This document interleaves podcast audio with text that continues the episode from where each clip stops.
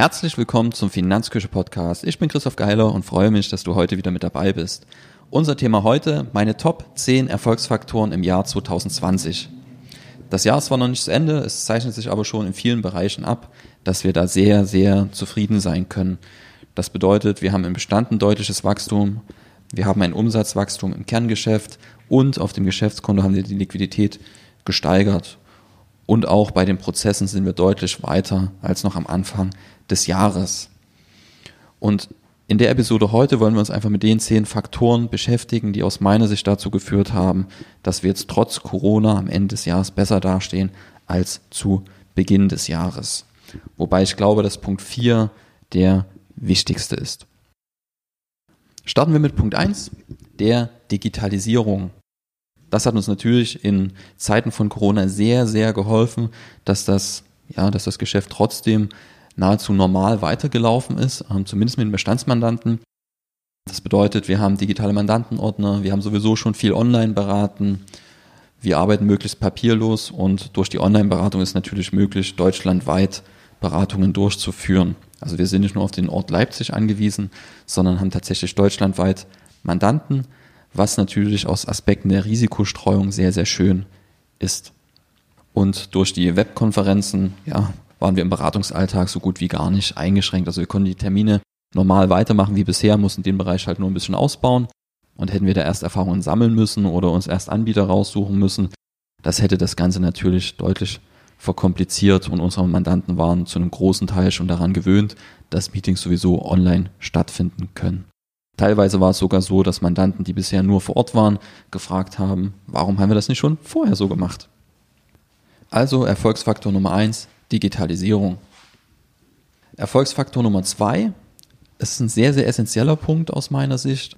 Trotz Corona haben wir die Investitionen so durchgezogen, wie wir es am Anfang des Jahres geplant haben. Du wirst ja schon mitbekommen haben, die Finanzküche ist komplett neu aufgesetzt. Wir haben dort die Honorarberatung als Dienstleistung in die Seite integriert und die alte Honorarberatungsseite abgeschalten. Und das spürt man jetzt schon, dass das sehr, sehr positive Effekte hat. Einfach mal die Finanzküche jetzt auch mit der Dienstleistung dahinter verbindet und da jetzt schon jetzt absehbar ist, dass die Beratungsanfragen einfach hochgehen.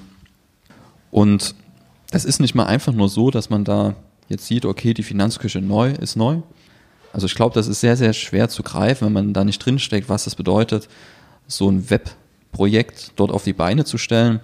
Ähm, da habe nicht nur ich dran gearbeitet, sondern hat ein ganzes Team dran gearbeitet. Und das hat auch bedeutet, dass ich eine fünfstellige Summe insgesamt dieses Jahr in die Hand genommen habe, um dort das Ganze einmal sauber und professionell aufzubauen.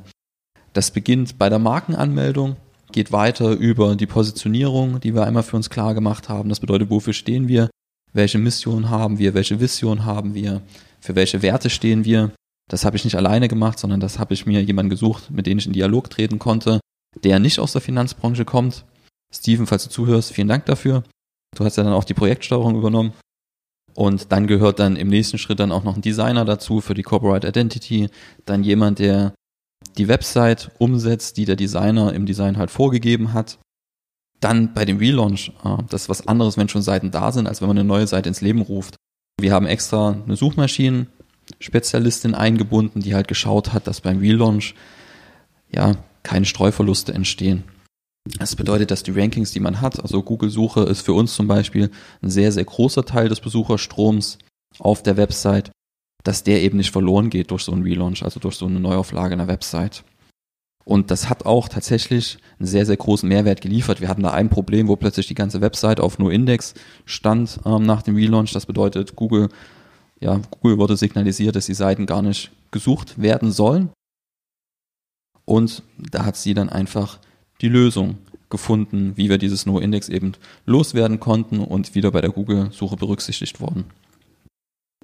Also Punkt zwei, investieren in der Krise. Ähm, das erfordert ein bisschen Mut. Also wir wussten ja nicht genau, wie sich Corona entwickelt, aber es hat halt für uns einen sehr, sehr positiven Impact jetzt schon, obwohl das ganze Projekt, so wie es jetzt dasteht, eigentlich erst seit zwei Monaten dasteht und ja, stetig noch dran weiter gebaut wird. Punkt Nummer drei, Liquiditätsbeschaffung. Ähm, ich habe mir ein Darlehen besorgt aus dem Fördertopf, das sehr, sehr gute Zinskonditionen hat und habe mir das einfach ja, habe das einfach aufgenommen, um dort noch mehr Sicherheit zu bekommen, weil ja nicht klar war, wie das Ganze sich entwickelt hinsichtlich Corona, auch wirtschaftlich. Und dort habe ich einfach Anfang des Jahres dafür gesorgt, dass die Liquidität auf dem Geschäftskonto einfach da ist. Das hat mir persönlich sehr, sehr große Sicherheit gegeben, um dann auch einfach sagen zu können, dass wir eben den Spielraum haben, in der Krise zu investieren.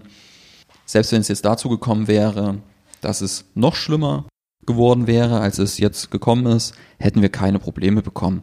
Und das war mir sehr, sehr wichtig, da ich ja auch eine Familie hinten dran habe, die davon abhängig ist, dass es finanziell in der Selbstständigkeit funktioniert. Also Punkt Nummer drei, Liquiditätsbeschaffung. Punkt Nummer vier ist aus meiner Sicht der wichtigste Punkt gewesen, Zusammenarbeit im Team. Das bedeutet, ich hatte es ja schon angesprochen, wir hatten für das neue Projekt Finanzküche, beziehungsweise neu war es nicht, aber wir haben es einmal sauber aufgebaut, geklärt, wofür stehen wir, wir haben die Website neu gemacht, die Honorarberatung integriert, kommen ja noch zwei Neuerungen, die jetzt noch gar nicht zu sehen sind, die werden dann nächstes Jahr kommen. Und das ging nur im Team, das bedeutet, da war beteiligt Designer, Projektsteuerung, Positionierungsexperte, Suchmaschinenspezialistin.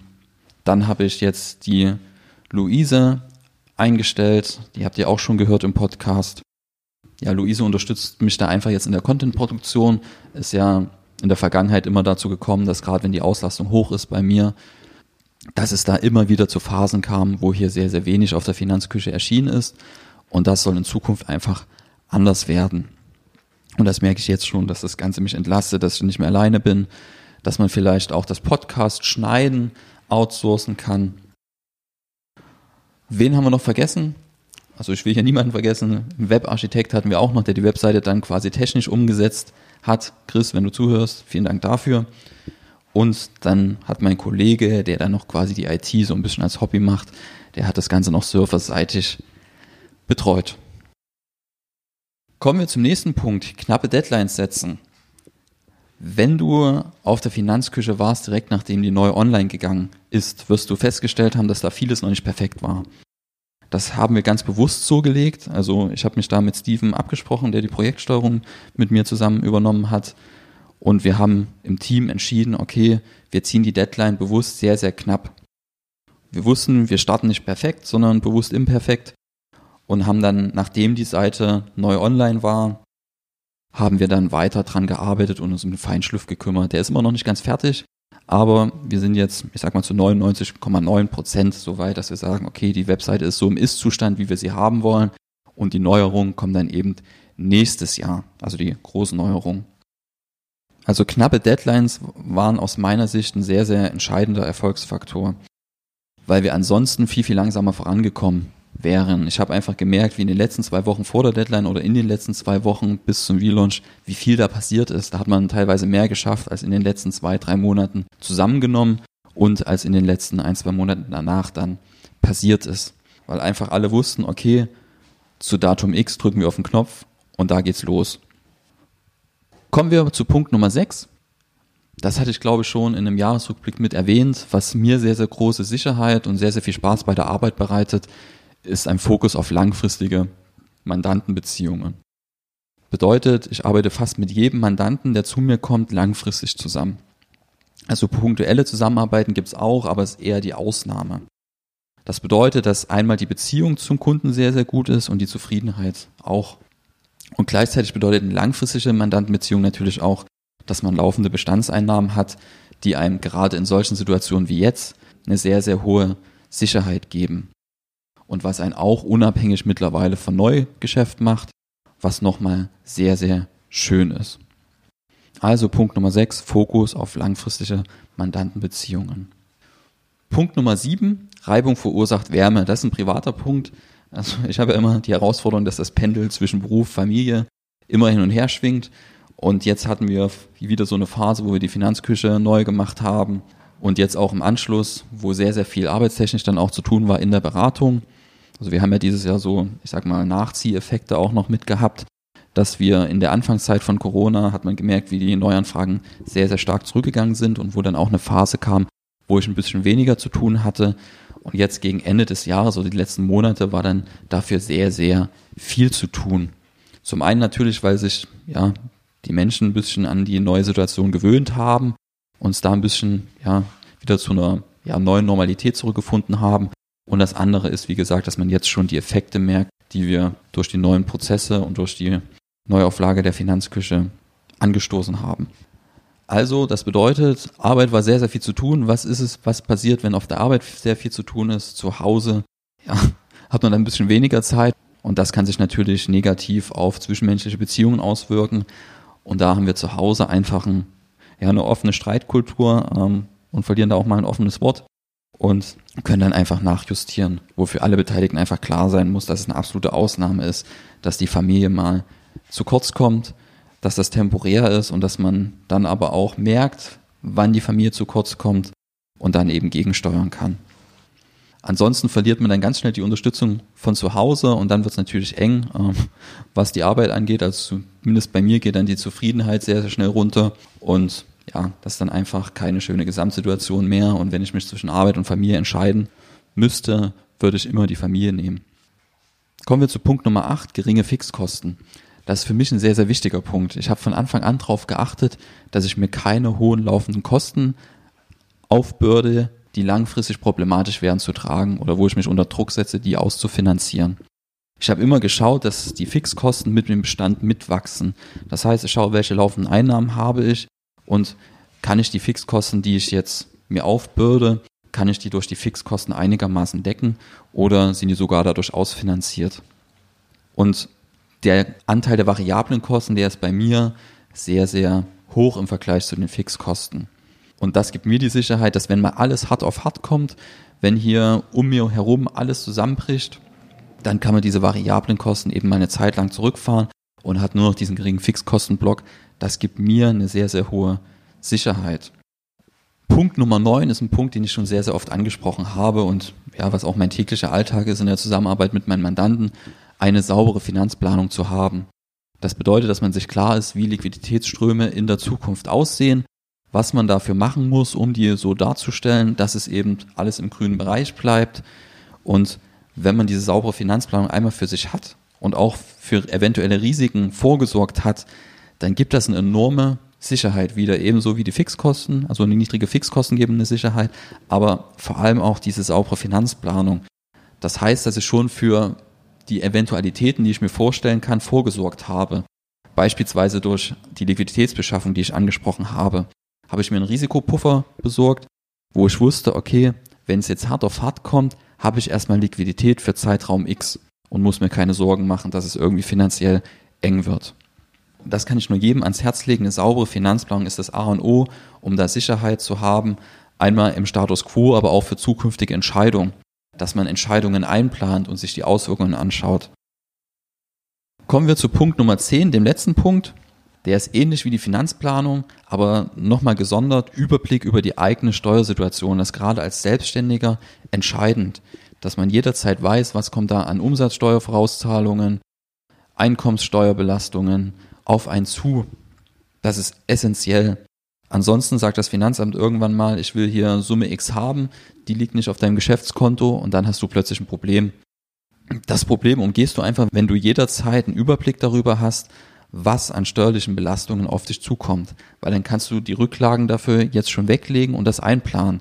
Wenn du es nicht weißt, dann stocherst du bei jeder Entscheidung im Nebel.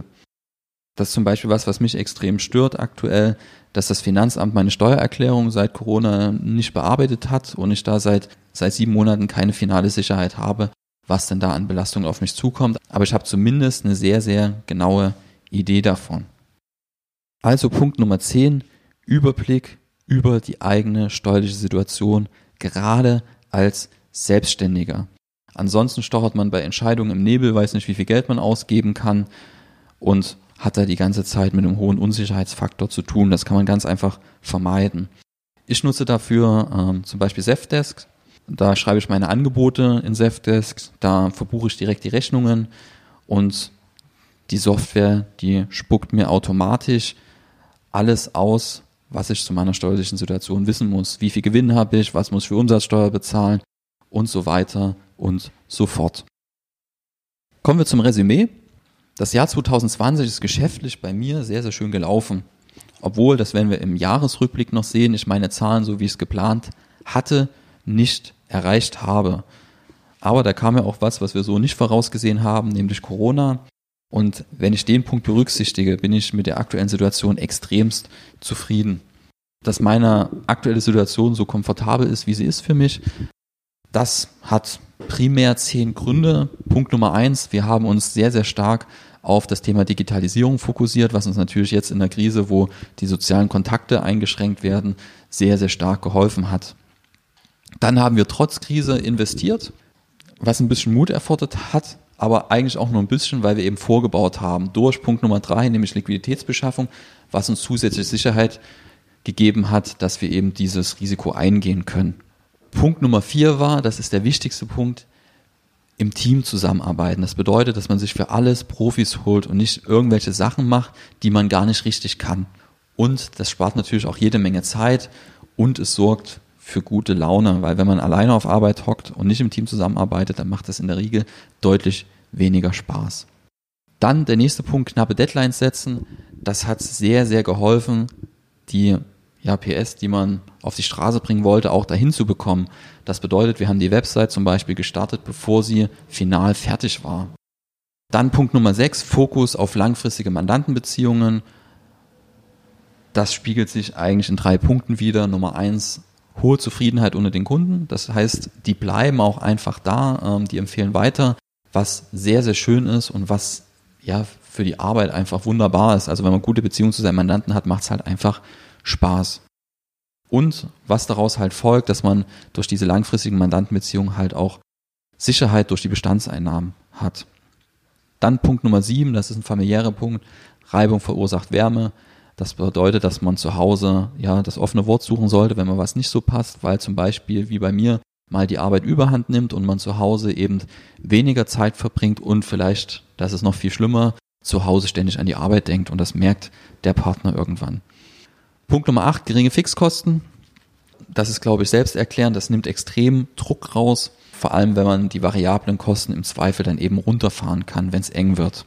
Punkt Nummer 9, saubere Finanzplanung, die schafft Sicherheit und hilft bei Investitionsentscheidungen. Genau wie Punkt Nummer 10, der Überblick über die steuerliche Situation, wenn man selbstständig ist oder Unternehmer. Damit sind wir am Ende der Episode angekommen. Wenn es dir gefallen hat, lass einfach ein Abo da oder eine Bewertung. Wir sehen uns beim nächsten Mal. Bis dahin. Tschüss.